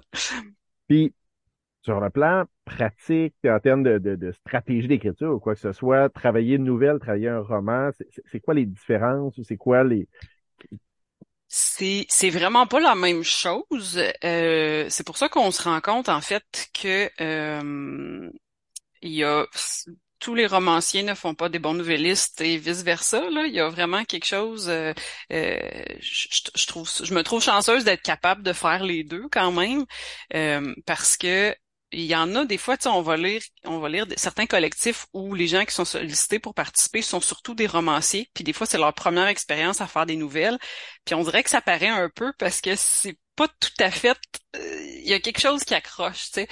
Puis euh, en termes de planification, de stratégie, je je sais pas si je le fais vraiment différemment, mais c'est sûr que pour moi une nouvelle c'est vraiment euh, c'est un moment, c'est un instantané, c'est quelque chose de, de à moins qu'on vire dans la nouvelle dans la novella, là, puis que ce soit vraiment plus long. Euh, mais sinon, généralement, c'est vraiment ciblé autour de quelque chose, une scène, un événement, euh, comme une photo finalement là. puis j'essaye d'avoir quelque chose qui, qui, qui, se tient, qui se complète, qui, qui se referme là quand même rapidement, puis qui peut qui, qui, qui tient en lui-même finalement. Tandis que pour un roman, c'est vraiment plus, tu sais, on a as plus de latitude, de plus d'espace pour pour respirer, si on veut, là, pour laisser euh, laisser développer. Euh, tu peux tu peux développer tes personnages plus longtemps, tu peux euh, donner plus de place. Puis c'est sûr qu'en général, excepté dans des projets collectifs, par exemple comme Les Murmurantes ou À l'Est de l'Apocalypse, là, au Six Brumes, dans lesquels j'ai participé, dans ces projets-là, j'ai parfois plus qu'un personnage euh, principal, si on veut, dans mes nouvelles. Mais quand j'écris des nouvelles comme euh, dans Servitude, par exemple, quand c'est vraiment des nouvelles plus fantastiques, ciblées, ben, c'est beaucoup en huis clos, un personnage en huis clos avec lui-même qui vit des choses. Fait ça aussi, c'est une distinction parce que dans, les, dans le roman, il y a toujours, pour moi, en tout cas, il y a toujours forcément plus de personnages, plus de, de plus de chair autour de l'os, si on veut. J'aime faire les deux, mais il y a vraiment quelque chose qui, qui est pas pareil dans la, la, la structure même, je pense, de, de du type d'histoire. Parlant de, de type d'histoire, bon, tu as, publié quand même plusieurs nouvelles fantastiques, mm-hmm. plusieurs euh, nouvelles même très noires. Euh, D'où vient l'amour de, de, de, de ce genre-là? Euh... D'où vient la noirceur? D'où vient la noirceur? On va te psychanalyser. c'est ça. euh, oui, puis c'est toujours euh, un peu la c'est un peu la blague parce que les gens qui me connaissent savent que je suis très très euh, je suis pas mal toujours de bonne humeur euh, toujours assez optimiste. Je suis pas euh, je suis vraiment pas euh, le genre euh, ténébreux puis bon. Mais je sais pas j'ai toujours j'ai toujours aimé ça. Ça m'a toujours intéressé tu sais même même enfant c'était comme J'aimais les affaires un, peu plus dark, les histoires un peu plus tordues. Euh, tu sais ça, ça m'a ça m'a toujours vraiment captivé. Je peux pas expliquer pourquoi. Comme comme ben du monde, ben toi y compris, j'imagine. On dirait qu'on on aime ça parce qu'on aime ça. Puis euh, ben là c'est toujours drôle parce qu'après tu sais euh, bon je publie certaines choses puis après ça, t'as, t'as des gens, mettons des proches, tu sais, qui vont me dire, ah, j'aimerais vraiment ça t'encourager, mais tu sais, j'aime pas vraiment ce genre-là. Tu sais, je me dis, mais c'est pas grave, tu sais, vous êtes pas obligé, il y a pas une obligation de, tu sais, de, de, de, triper sur tout ce que je fais, là, tu sais, je veux dire, euh, si moi, mettons, j'ai une bonne amie, mettons, qui ferait de la chiclite, tu sais, je lirais peut-être pour l'encourager, mais c'est pas mon genre de prédilection, puis c'est correct aussi, là, tu sais, mais je, je pourrais pas dire. Je pense que c'est aussi une façon de, quand on est sais, parce qu'en général, je trouve que les, les auteurs d'imaginaire qui font dans les trucs dark sont généralement assez du monde le fun puis agréable que je pense qu'il y a quelque chose peut-être aussi de la catharsis là dans dans, dans l'écriture qui fait qu'on on passe des frustrations ou on passe du, du je sais pas. On fait sortir le méchant puis après ça ben on est plus agréable dans le quotidien. Je sais pas trop. Ben, je me fais à une anecdote que, que j'ai racontée quelques fois mais moi, souvent, c'est quand ça va le mieux dans ma vie, j'ai mes idées d'histoires les plus horribles. C'est vrai, hein? Et, à un moment donné, bon, ma conjointe m'annonce qu'il est enceinte de notre deuxième enfant, puis il était voulu, désiré, c'était vraiment une bonne nouvelle. Et j'ai eu un flash pour une des nouvelles les plus tordues que, que j'ai écrites de ma vie, qui, qui a paru d'ailleurs euh, dans Alibi aussi, tu parlais d'Alibi tout à l'heure, mm. euh, qui, qui, qui, est l'histoire d'une... En tout cas, je, je, je vais te raconter une petite partie, mais une femme qui est sur un site de rencontre réaliser des fantasmes, mais son fantasme, c'est vraiment des, des, des viols euh, simulés parce mm. que euh, une façon, elle aussi, de, de, de, passer à travers certains traumatismes qu'elle a vécu. Euh, mais il n'y a aucun lien avec la, nouvelle que je venais d'avoir. Mais, euh, mais ça s'est imposé. Tu sais, je me suis réveillé, euh, j'étais encore à moitié endormi, j'apprends la bonne nouvelle, je suis super heureux, puis pouf, j'ai le flash pour la nouvelle. et ça s'est fait dans, trois minutes, là. Euh, mais euh, oui, oui, c'est effectivement beaucoup des, auteurs que je connais qui écrivent euh, des, choses très, très noires. C'est rarement quand ils sont d'humeur sombre qu'ils écrivent. Ben, c'est ça. Puis, ben, c'est parce qu'en général, je pense que les artistes quand on est heureux, c'est là qu'on est le plus le plus dans notre dans notre zone là, dans notre c'est là c'est là qu'on tripe. Donc en même temps, c'est juste parce que ce qui nous fait triper est, sombre. fait que c'est ça qui c'est. un peu ça, tu sais. Oh non, on est on est des drôles de petites bébites, mais euh, on est sympathique. Je pense bien c'est c'est comme ça. On est attachant. Ça ressemble à quoi une journée type d'écriture de ton côté? Est-ce que tu es, quelqu'un qui écrit tous les jours? Est-ce que c'est par séquence? Euh, est-ce que tu es structuré? Euh, je dirais que je suis quand même assez organisée, assez structurée. Euh, c'est sûr que bon, je je vis pas de ça là, tu sais, dans dans dans mon mon mon, mon, ma job de jour, euh, je suis agente de communication là, pour le Salon du Livre de Trois-Rivières et pour le Festival international de la poésie. Je suis comme une ressource mm-hmm. partagée. Euh, fait que tu sais, je reste dans le milieu du livre puis, puis de la littérature là, toute l'année dans mon travail. Fait que ça, c'est super le fun. Euh, puis il y a des périodes bon qui sont très, très roches selon les événements. Puis il y a des périodes qui sont plus relaxes. Euh, mais j'essaie quand même toujours de me garder à peu près une heure d'écriture par jour. Là. Tu sais, c'est pas toujours possible, ça dépend. Euh, mais depuis des années, j'essaye vraiment d'être plus, euh, d'être assez, euh, assez disciplinée si on veut, parce que je me rends compte que, tu sais, je sais qu'il y a plusieurs écoles de pensée, il y a plusieurs façons de, de le faire, mais dans mon cas à moi, si je si je m'éloigne d'un projet trop longtemps, on dirait que je, je perds le fil, je sais plus je suis rendu où. Tu sais, des nouvelles, c'est moins pire parce que te relire du début, euh, c'est pas trop long, là, mais quand t'es rendu au milieu d'un roman où là, des fois, t'es comme un peu, là. surtout quand il y a beaucoup de, quand c'est mettons des, des, des, des, histoires avec plusieurs points de vue, avec plusieurs euh, plusieurs voix narratives, là à un moment donné, ça devient, tu, tu dis un peu là, j'ai fait un rappel de ça dans tel chapitre, là, je suis rendu à présent. Fait que là, à un moment donné, tu, viens tout mêler puis tout perdu. Fait que je trouve que la, la régularité est importante pour ça, mais aussi parce que ben tant qu'à moi, l'écriture, c'est un peu comme un muscle. Tant que tu tant que tu l'exerces, ben il reste actif puis il est plus euh, c'est ça, il, il reste en, santé, en guillemets, si je peux dire. Euh, puis tu sais, des fois, des fois, je vais m'asseoir, je vais écrire euh, quatre pages, puis des fois, je vais écrire trois lignes. Tu sais, ça dépend vraiment. Puis euh, j'ai fait la paix aussi avec ça, là, le fait de ne pas avoir une notion de performance. Là. Euh, c'est ça, je pense qu'il faut être indulgent avec soi-même aussi. Là. On peut pas toujours être sur une espèce de lancée créative qui se peut pas. Mais j'attends pas non plus l'inspiration pour m'asseoir puis le faire. Parce que si j'attends après ça, des fois, il se passera pas grand-chose. Ouais, ça a été très bon pour ma santé mentale à un moment donné de mettre des objectifs en termes de temps devant l'écran et non pas en termes de texte produit. Euh, ça, ça, ça, permet d'avoir quelque chose qu'on contrôle plus. sais, contrôler de dire j'écris une heure dans ma journée, mm-hmm. ben tu peux t'arranger. Bon, il peut arriver des, des, des, cas de force que tu n'es pas capable cette journée-là, mais c'est quelque chose que tu peux t'arranger pour, pour faire. Dire Hey, je vais avoir écrit 10 pages aujourd'hui, ou 8 pages, ou 5 pages, ou peu importe. Euh, il y a des journées que ça va être facile. Et, il y a des journées, pas du tout.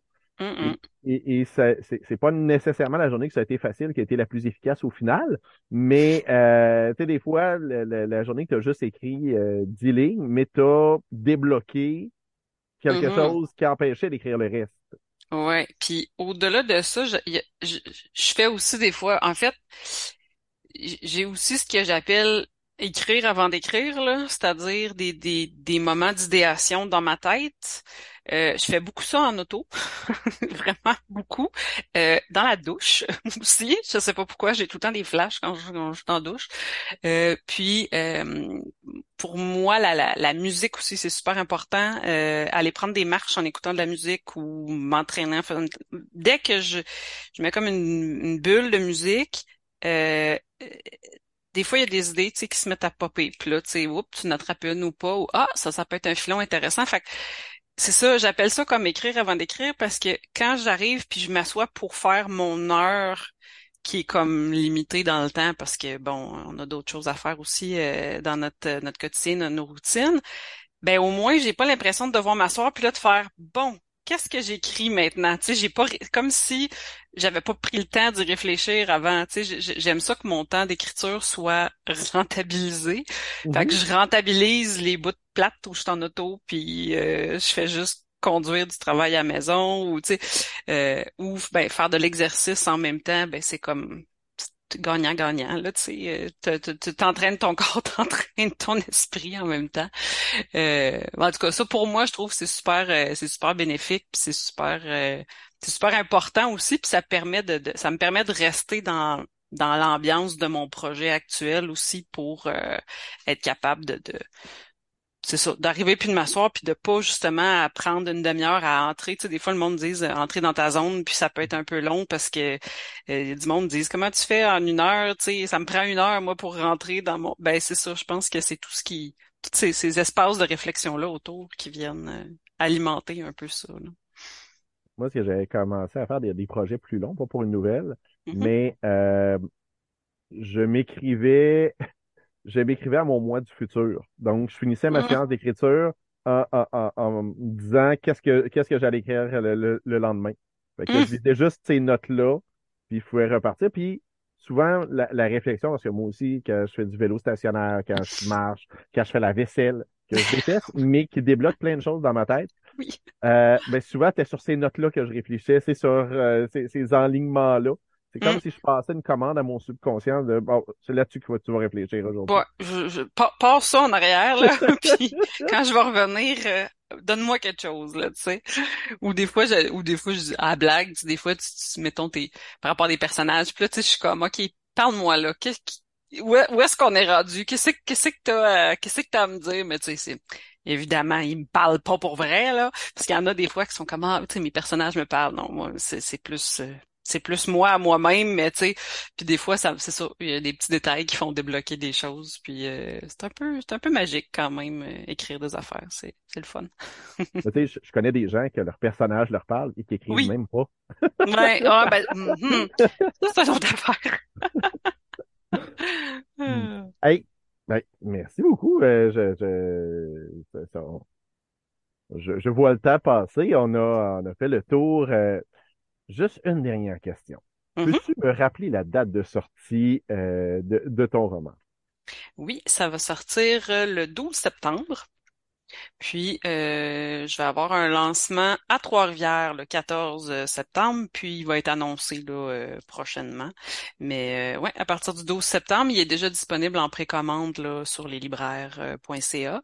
Euh, mais voilà, il devrait être disponible dans toutes les bonnes librairies et dans quelques salons du livre cet automne aussi. Je pense qu'il vous dire dans toutes les bonnes librairies, dans certaines des mauvaises aussi. mais non, non, non, mais avec beaucoup aussi, de classe. mais- Ta version avait plus de classe que la mienne. C'est bon. Hey, merci beaucoup. Merci Pierre-Luc.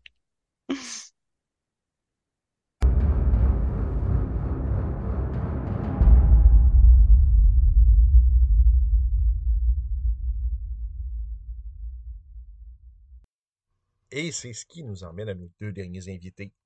Euh, écrire un roman, c'est déjà quelque chose. Le faire à deux, le faire à quatre mains, c'est pas toujours évident.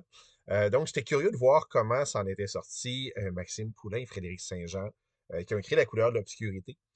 Comme vous allez pouvoir l'entendre dans l'entrevue, il a... c'est une réécriture d'un projet de pandémie, donc qui ont vraiment écrit sous forme de feuilleton pendant la pandémie et qui ont décidé de retravailler, de peaufiner pour en faire la version qui va paraître cet automne. Donc, je vous laisse écouter les deux auteurs nous parler de la couleur de l'obscurité.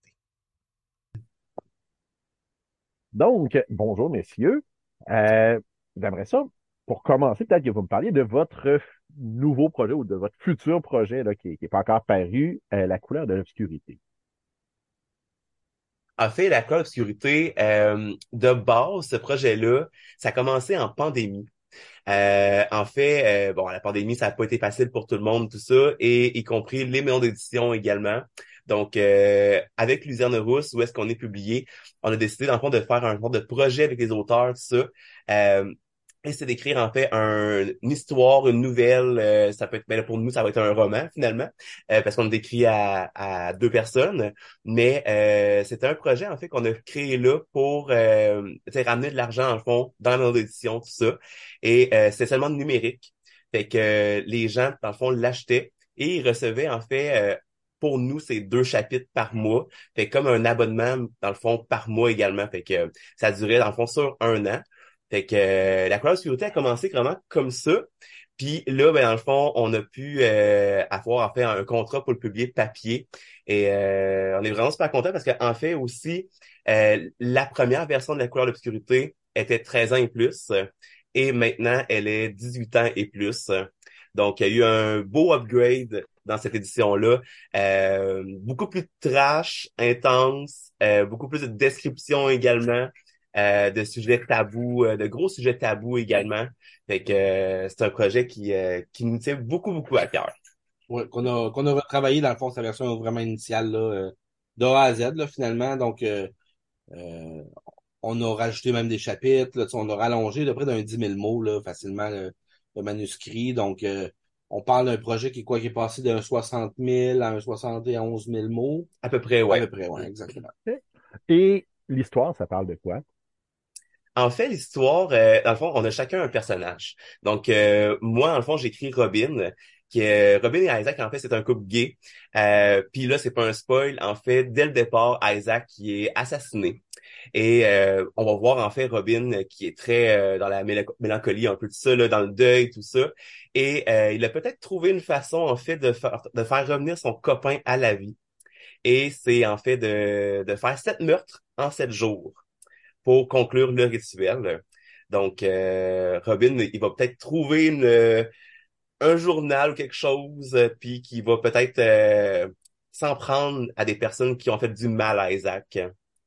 Et de l'autre côté, Fred, je vais laisser parler. Ben oui, et parallè- parallèlement à ça, dans l'histoire, on va voir euh, Anne Daniels, qui est mon personnage à moi, qui est une jeune enquêtrice euh, euh, dans le, le- le- l'organisme policier de, de- du village, justement.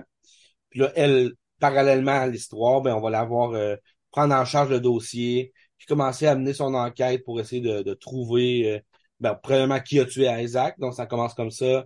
Là, les meurtres se rajoutent un après l'autre. Donc, la pression s'augmente. Euh, les, les, évidemment, les preuves augmentent. Puis, ben, les scènes, c'est un peu elle qui les découvre dans le livre. Donc, Max décrit beaucoup les meurtres. Moi, je décris beaucoup les scènes. Puis, ben, au travers de tout ça, on va tricoter dans l'histoire euh, dans les deux versions. Donc, le côté euh, du meurtre, le côté policier. Donc, on va trouver une espèce de dualité dans ce récit-là où le lecteur va être euh, sera pas dans un secret, va pas tenter de découvrir qui est le meurtrier ou quoi que ce soit. Il est témoin de qui va réussir sa quête en premier. Donc, est-ce que Robin va réussir à exécuter son rituel ou est-ce que Anne va réussir à l'arrêter en premier? Donc, le suspense du livre tient vraiment à ça, à voir euh, qui va accomplir sa quête puis qui va s'y prendre comment pour l'accomplir. J'ai déjà une partie de ma réponse que vous me dites que vous aviez chacun un personnage? Euh, mais comment ça s'est passé, l'écriture à, à quatre mains, ou l'écriture à deux cerveaux, en fait? Je vais commencer. Pour, pour moi, j'ai trouvé ça spécial un peu. Ouais.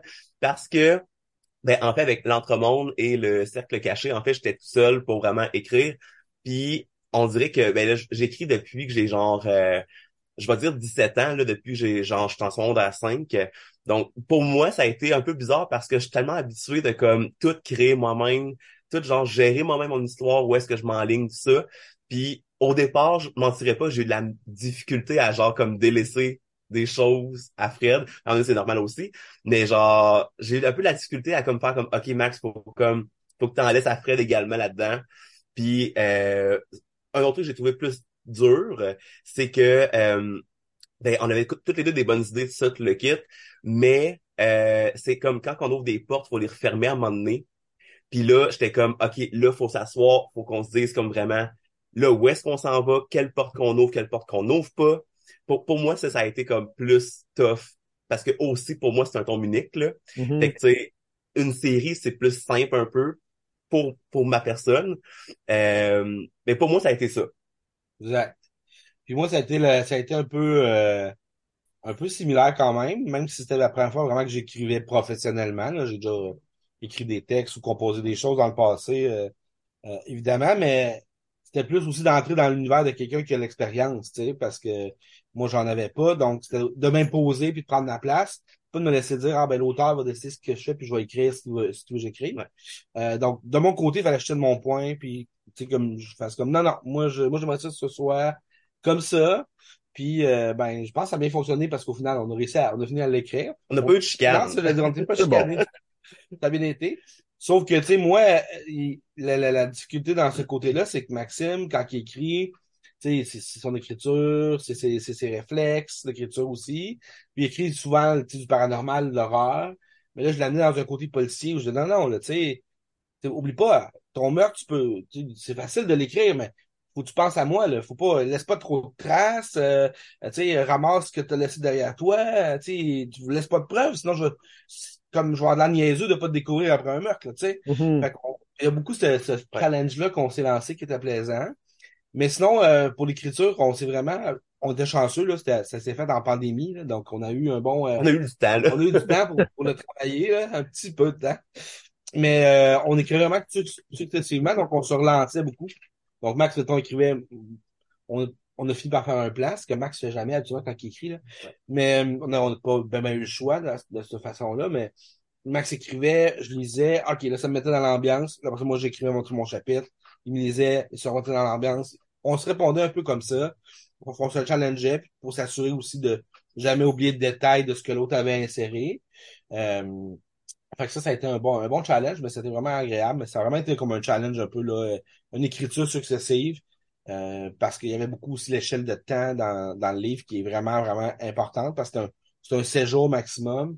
Euh, puis c'est un mois par jour. Fait qu'il faut s'assurer que les journées se succèdent. Ouais. À quel moment, quand on écrit, à qui, à quel, dans quelle trame temporelle pour être sûr que le lecteur ne soit pas trop perdu non plus. Puis ça, d'ailleurs, ça fait partie, là, la- quand on a réédité, là, il y a beaucoup, beaucoup de travail sur la trame temporelle pour Ouais. s'essayer là, de, de racheter des marqueurs de temps pour mieux, mieux situer les, euh, Ouais. Les lecteurs. Mais ça a été un, un beau défi, mais honnêtement, pas de chicane, Non, même pas. beau résultat. Puis ce que j'ai aimé surtout, c'est que, ben, pour moi, c'est comme, c'est de faire découvrir le monde littéraire de la maison d'édition à quelqu'un qui ne s'y connaît absolument pas, Mhm. tu sais.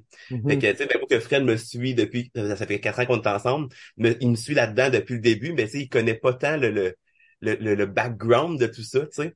Fait que là, c'est de genre de, de tout, pas, pas y apprendre, mais de tout y montrer ça, qui est, moi, pour moi, était vraiment intéressant, puis que il, il était comme finalement, le crime, c'est un, c'est un gros univers, là, la littérature, là. Fait que euh, ça, c'est vraiment nice, ouais. Ouais. Puis, il y a eu euh, une pré-vente là, euh, cet été pour une édition, euh, je dirais, de luxe avec certains éléments supplémentaires, des éléments d'enquête particulièrement. Ça s'est passé comment? C'était incroyable. Honnêtement, euh, ben en fait, j'ai, moi j'ai commencé, on va dire avec euh, l'entremonde à faire des, des box un peu comme ça, tu sais, de luxe, ça. Puis en fait, on s'aperçoit que de plus en plus que le monde aime ça, avoir du stock euh, plus plus inédit, plus inédit, plus euh, des cadeaux, tout ça, tout le kit. Euh, puis là, pour cette box-là, c'était vraiment différent. C'était que euh, J'attends un peu que ça passe. Ouais. Pour cette box-là, qu'est-ce qui était différent, en fait? C'est que c'était pas une box juste avec des cadeaux. C'est une box où on voulait euh, expérience immersive. Fait que euh, il y avait quelque chose à l'intérieur de la boîte que euh, tu, tu vas recevoir, en fait. Puis ça va vraiment te mettre dans une ambiance du roman. Et là, dans le fond, on a décidé de créer, en fait, le dossier euh, de police de Anne Daniels, qui est le personnage de Fred. Puis euh, pour ça, dans le fond, euh, en fait, dans ce dossier-là, tu vas avoir des enveloppes à ouvrir des moments, à des moments précis dans le livre. Donc, par exemple, euh, je sais pas, moi, t'es rendu à la page 71 et tu as une enveloppe euh, marquée page 71, ouvrir. Euh, ben, tu vas recevoir, en fond, comme des trucs de la police, que ça peut être des objets, ça peut être des feuilles euh, de, de, de l'hôpital, ça peut être euh, des trucs en rapport avec le meurtre. Des photos. Des des photos. de. Fait que ça peut être vraiment n'importe quoi. Puis euh, le monde ont vraiment, comme je pense, trippé sur ce ce genre d'objet-là, qui est pas juste comme un truc à collectionner, mais un truc que genre tu découvres encore plus parce que tu as des affaires sur les feuilles que tu n'auras pas dans le livre. Fait que, euh, fait que t'auras vraiment euh, Puis aussi, il y a aussi quelque chose, au lieu d'avoir un petit goodies normal, un collier, quoi que ce soit, mais quelque chose que tu vas, que tu es obligé de lire, le livre, pour le découvrir. Ouais. Puis aussi pour en profiter pleinement, tu sais, parce que tu pourrais décider de un peu bypasser le système, de tout ouvrir, de tout regarder, mais ça prend pas son sens tant que tu lis pas le livre. Tu sais, malheureusement, c'est, Ouais. de lire le livre va donner le sens aux objets qu'on, qu'on, qu'on y a intégrés, parce que des objets que si tu trouves de même, tu vas faire comme pourquoi j'ai ça, puis genre je comprends pas là. Mais dans le fond, ça permet de transformer le livre en expérience immersive. Exact. Absolument. C'est ça, exact. Absolument. Puis tu sais, comme exemple, euh, comme Fred il disait, comme avec les photos, euh, c'est toutes des photos en fait que nous, on va prendre, euh, qui est comme toutes les scènes de crime finalement, tu sais. Euh, Qu'est-ce que Anne, elle, elle voit littéralement. Fait qu'on va les remettre en photo euh, avec notre, pho- notre photographe euh, qu'on qu'on travaille avec depuis euh, X temps. Fait que, euh, fait que c'est vraiment, dans le fond, comme tout de A à Z, c'est nous, en fait, avec Luzerne qui le crée finalement. Puis ça fait un méchant beau projet là, de, de création. Là. Ouais. C'est, c'est pas juste des stocks qu'on met dans une boîte, c'est vraiment un processus. Tout, tout doit s'enligner, tout doit s'emboîter. Fait que euh, c'est vraiment intéressant. Vraiment Ouais. intéressant. C'était une idée un peu folle, puis on est chanceux d'avoir une maison d'édition euh, un peu folle comme nous autres. Là. Quand on est arrivé avec ça, euh, ils ont embarqué tout de suite, donc on était vraiment, vraiment contents. Ah, ben, c'est vraiment une belle approche. Euh, bon, ben, on a, on a parlé du, du livre, mais j'imagine que vous êtes aussi des, des amateurs d'horreur euh, sous forme de livres, de films. Euh, Est-ce que vous en consommez beaucoup personnellement aussi? Moi, c'est l'enfer. ben, Fred, je pense qu'au début, avec qu'on se connaisse moins. Ben oui, mais moins agressivement, maintenant. moi, euh, moi, en fait, genre, euh, tous les films que genre que j'écoute ou presque, c'est juste de l'horreur, en fait, là. Euh, tu sais, je vais écouter, euh, tu sais, oui, des comédies, tout ça, parce que Fred, il aime ça, mais genre, tu sais, euh, c'est pas mon, mon, mon premier film que je vais aller voir au cinéma, genre, on peut pas y payer pour ça, tu sais. Euh, tu sais, moi, j'ai vraiment grandi avec, genre, Chucky, euh, j'ai grandi avec Freddy, Halloween, euh, un des films d'horreur préférés que, genre, je l'ai tatoué carrément sur le bras, c'est euh, The Craft, Magie Noire. Euh, que lui, ce film-là a vraiment changé ma vie au complet. Là. Hey? ouais, ouais, ouais. Euh, le, le, le, le côté sorcière, c'est à partir de ce moment-là que j'ai vraiment accroché ces sorcières, puis comme le paranormal, tout ça. Euh, après ça, genre, euh, j'ai, j'ai grandi avec euh, Sam de Trick or Treats. Euh, fait que moi, j'ai vraiment baigné là-dedans, tout ça, toute ma jeunesse. Mes parents aussi, mon père est vraiment fan d'horreur, fait que tu sais, j'ai baigné là-dedans, tout ça. Euh, Regan, également l'exorciste. Je peux pas dire que t'as grandi avec Regan. là. Non, j'ai pas grandi avec elle. Elle est un petit peu plus vieille que moi. Mais tout c'est, en fait, tout le côté horreur, c'est parce qu'on dirait qu'il y a comme pas de limite. Mhm. Tu peux tellement aller n'importe où, tu peux tellement comme, ça peut être, ça peut être de, de l'horreur comme plus comme Conjuring, ça peut être plus comme décadence, comme dégueu. euh, tu sais, c'est tellement large. Ouais, c'est large. C'est que même le paranormal, c'est vraiment comme dans le creepy horreur. Euh, fait que pour moi, ça, ça, ça, me- ça me hype tout le temps, là. C'est pour ça que j'écris beaucoup dans ce, ce univers-là. Euh, comme paranormal, parce que, tu sais, pour moi, genre, j'aime le côté un peu euh, réalistique d'esprit, de, voyage astro, euh, tu sais, tout ça. Mais ce qui fait, qui fait freaker un peu les gens, justement, tu sais. On est beaucoup, on est plus dans le dans l'horreur, mettons, euh, psychologique, là, tu sais, beaucoup, Oui. là, sur les esprits, puis tout ça, les, les, les possessions, ça, c'est vraiment, ça fait plus triper. On est moins dégueulasse, mais on en écoute quand même. Mais on est assez, euh, assez euh, craqué horreur pour avoir euh, des poupées, euh, des choses. Mettons comme Max, son centre de coiffure à domicile, c'est un de coiffure horreur. Fait que si tu viens te faire coiffer chez Max, C'est tout Halloween, là. C'est c'est comme... Halloween à l'année, là. Et- pas, euh, c'est c'est- c'est pas décoré. On n'a pas juste oublié de décorer là pour l'Halloween. C'est Non, non, non. Non, c'est comme, tu sais, quand on faisait la décoration, exemple, là, euh, genre, euh, on allait, on allait, genre, carrément, on avait vraiment un montant fixe là, pour la décoration, puis on l'a comme tout dépensé dans les, dans des poupées, ça peut être la nonne, Freddy, Regan, euh, on a été dans le, dans les pentagrammes sur le mur, euh, j'ai carrément une plaquette de Ouija, genre, créée euh, par ma photographe, qui est comme super bonne de ses mains là-dedans, en bricolage, puis elle a créé une plaquette Ouija pour accrocher, genre, sur mon mur. a des- Euh. on a des crânes d'animaux, de, ouais, ça. Fait que tu sais, on est assez quand tu te fais coiffer dans le miroir, tu vois Regan en arrière qui te regarde là. Ouais. Elle te juge un peu. Mais, euh, OK, parce qu'il est jugeante en plus. ouais, ouais, Ah oui, absolument. On aime, on, on pourrait, on pourrait finir par résumer qu'on ouais, on aime beaucoup l'horreur finalement. Ah oui, On résume. absolument. Puis, qu'est-ce qui fait que, même si, bon, vous avez écouté beaucoup de films, euh, été dans plusieurs univers, mais on, on- on y retourne encore, puis on est quand même curieux, parce que j'imagine qu'il y a quand même des, des déceptions dans le lot, là, c'est pas toutes euh, des chefs Mais qu'est-ce qui fait que on va donner la chance au nouveau film pareil ou qu'on va en réécouter un autre? Moi, je pense que c'est la curiosité. Tu sais, de qu'est-ce qui s'est créé, surtout, tu sais. Ouais. Exemple, euh, tu sais, je, je parlais pour moi, là, mais genre, euh, Insidieux, tu sais, j'ai adoré les deux premiers, mettons, tu sais. Puis là, trois, quatrième, j'étais comme, ish, tu sais, ça, ça, la sauce a était tirée peu, tirée, ouais. là.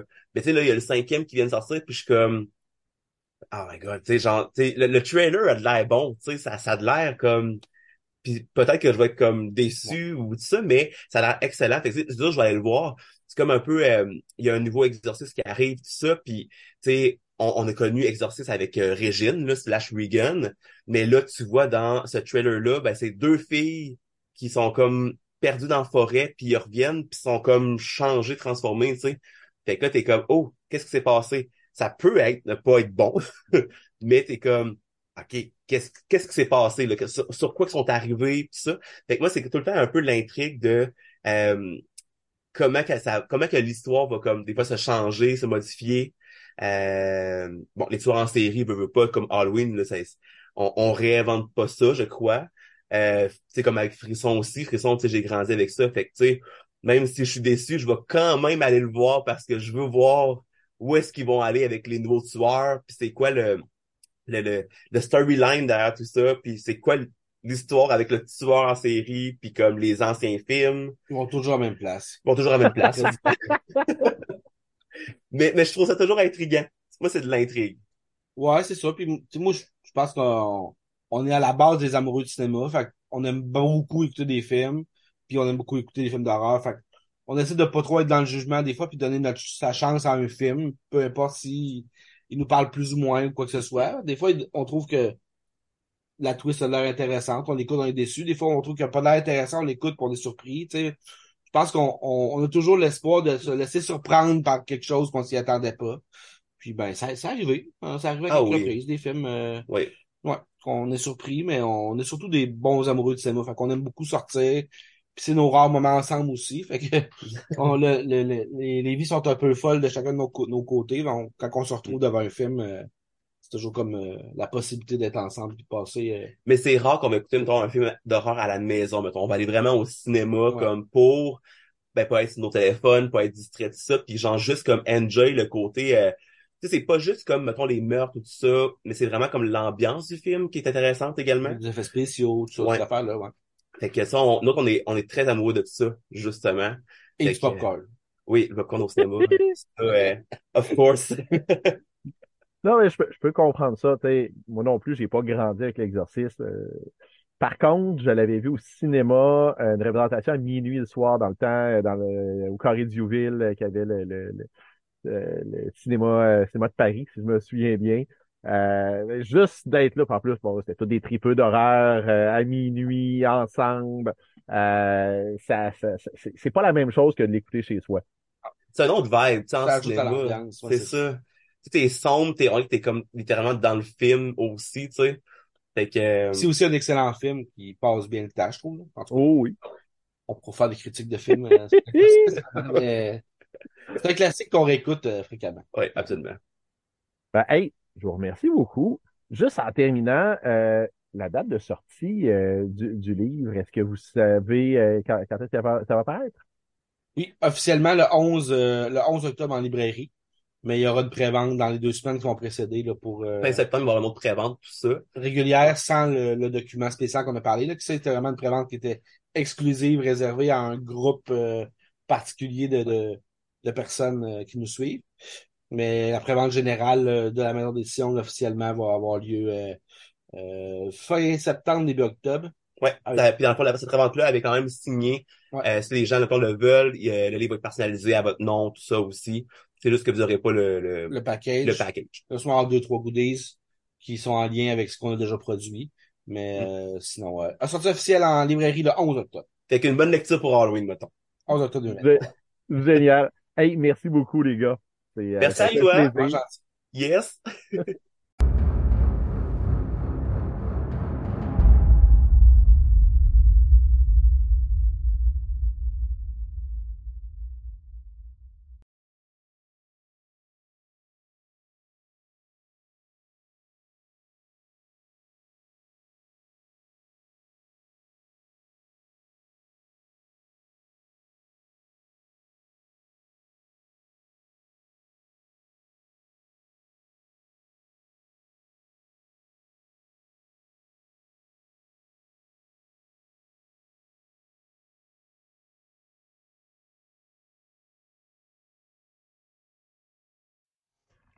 C'est ce qui met fin à ce quatorzième épisode du balado Les visages de la peur. Euh, je suis un peu déçu parce que j'aurais voulu vous parler de plein de choses, mais on a déjà un épisode qui dépasse amplement le 1 heure que je me fixe d'habitude. On est plus à 1h30. Euh, j'aurais aimé ça vous parler euh, du film Les Chambres Rouges que j'ai eu l'occasion de voir, que j'ai trouvé marquant. J'ai trouvé que c'était un excellent film. J'aurais aimé vous parler de mon 12 août. J'ai acheté plusieurs livres québécois. Euh, pas tous policiers, pas tous d'horreur, pas tous noirs, mais euh, quand même une bonne partie. Euh, il y a Territoire de trappe qui est coécrit par Michel Lemieux. Je m'excuse, je ne l'ai pas à portée de main, donc j'ai oublié le nom du co-auteur. Ce qui est intéressant, c'est que Michel Lemieux, je l'ai découvert par hasard parce que il a publié des histoires Lovecraftiennes. Donc, je l'ai découvert comme ça. Et plus tard, euh, j'ai vu le roman policier qu'il avait coécrit. Je ne l'ai pas encore lu, mais c'est sur ma pile à lire. Euh, je me suis procuré aussi euh, Le Roi Grenouille de Patrice Cazot, qui est un auteur que j'adore, qu'on a d'ailleurs reçu à l'émission. Marcel, le gardien des secrets de Steve Laflamme, qui est un autre auteur qu'on avait reçu.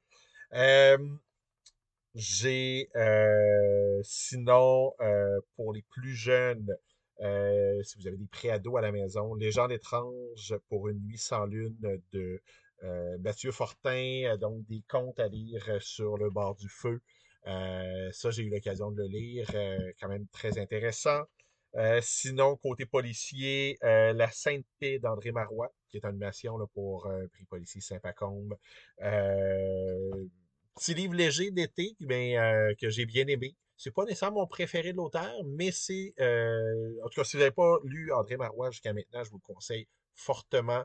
Euh, il y a un style qui fait qu'on on rentre rapidement dans l'histoire, qu'on a rapidement le, goût de savoir la suite. Ils sont une histoire un peu plus légère, mais qui est euh, bien menée, qui est intéressante, qui vaut décidément la peine d'être lue. il y avait Le Mouroir des anges de Geneviève Louin que je n'avais toujours pas lu. Euh, donc, euh, euh, je me suis assuré de me le procurer pour rattraper mon retard de ce côté-là. Sinon, dans des livres de genre, mais qui ne sont pas dans nos genres, donc qui sont pas dans l'horreur, il y a Mylène Gilbert Dumas, Sous le ciel de Tessila. donc, j'ai bien hâte de lire ça. Euh, sinon, en introduction, je vous parlais de plusieurs nouveautés qui vont paraître. Euh, puis je vous disais que j'en oublierai, que j'aurais pas le temps de, faire le tour de tout ça. Euh, effectivement. par contre, je voulais souligner qu'il va y avoir quand même plusieurs romans jeunesse qui vont paraître de Véronique Drouin. Entre autres, elle revient dans l'univers de, de, Crave, c'est R-A-A-V. Euh, elle va aussi, ben moi, celui que j'ai bien de voir, que je trouve la, la, couverture particulièrement accrocheuse, c'est l'île de la Providence. Euh, sinon, il y a un projet euh, qui risque de piquer votre curiosité, en tout cas qui pique la mienne, qui est les Chroniques de Molochville, où il y a plusieurs auteurs, entre autres Véronique, et entre autres l'auteur euh, d'Anna Caritas, euh, Patrick Isabelle. Euh, il y a aussi Jocelyn Boisvert, il y a aussi Sandra Dussault. Donc, euh, une autre lecture qui pique ma curiosité et qui fait un peu suite à notre épisode spécial jeunesse. Donc, voilà, c'est tout pour cet épisode. On se retrouve le mois prochain.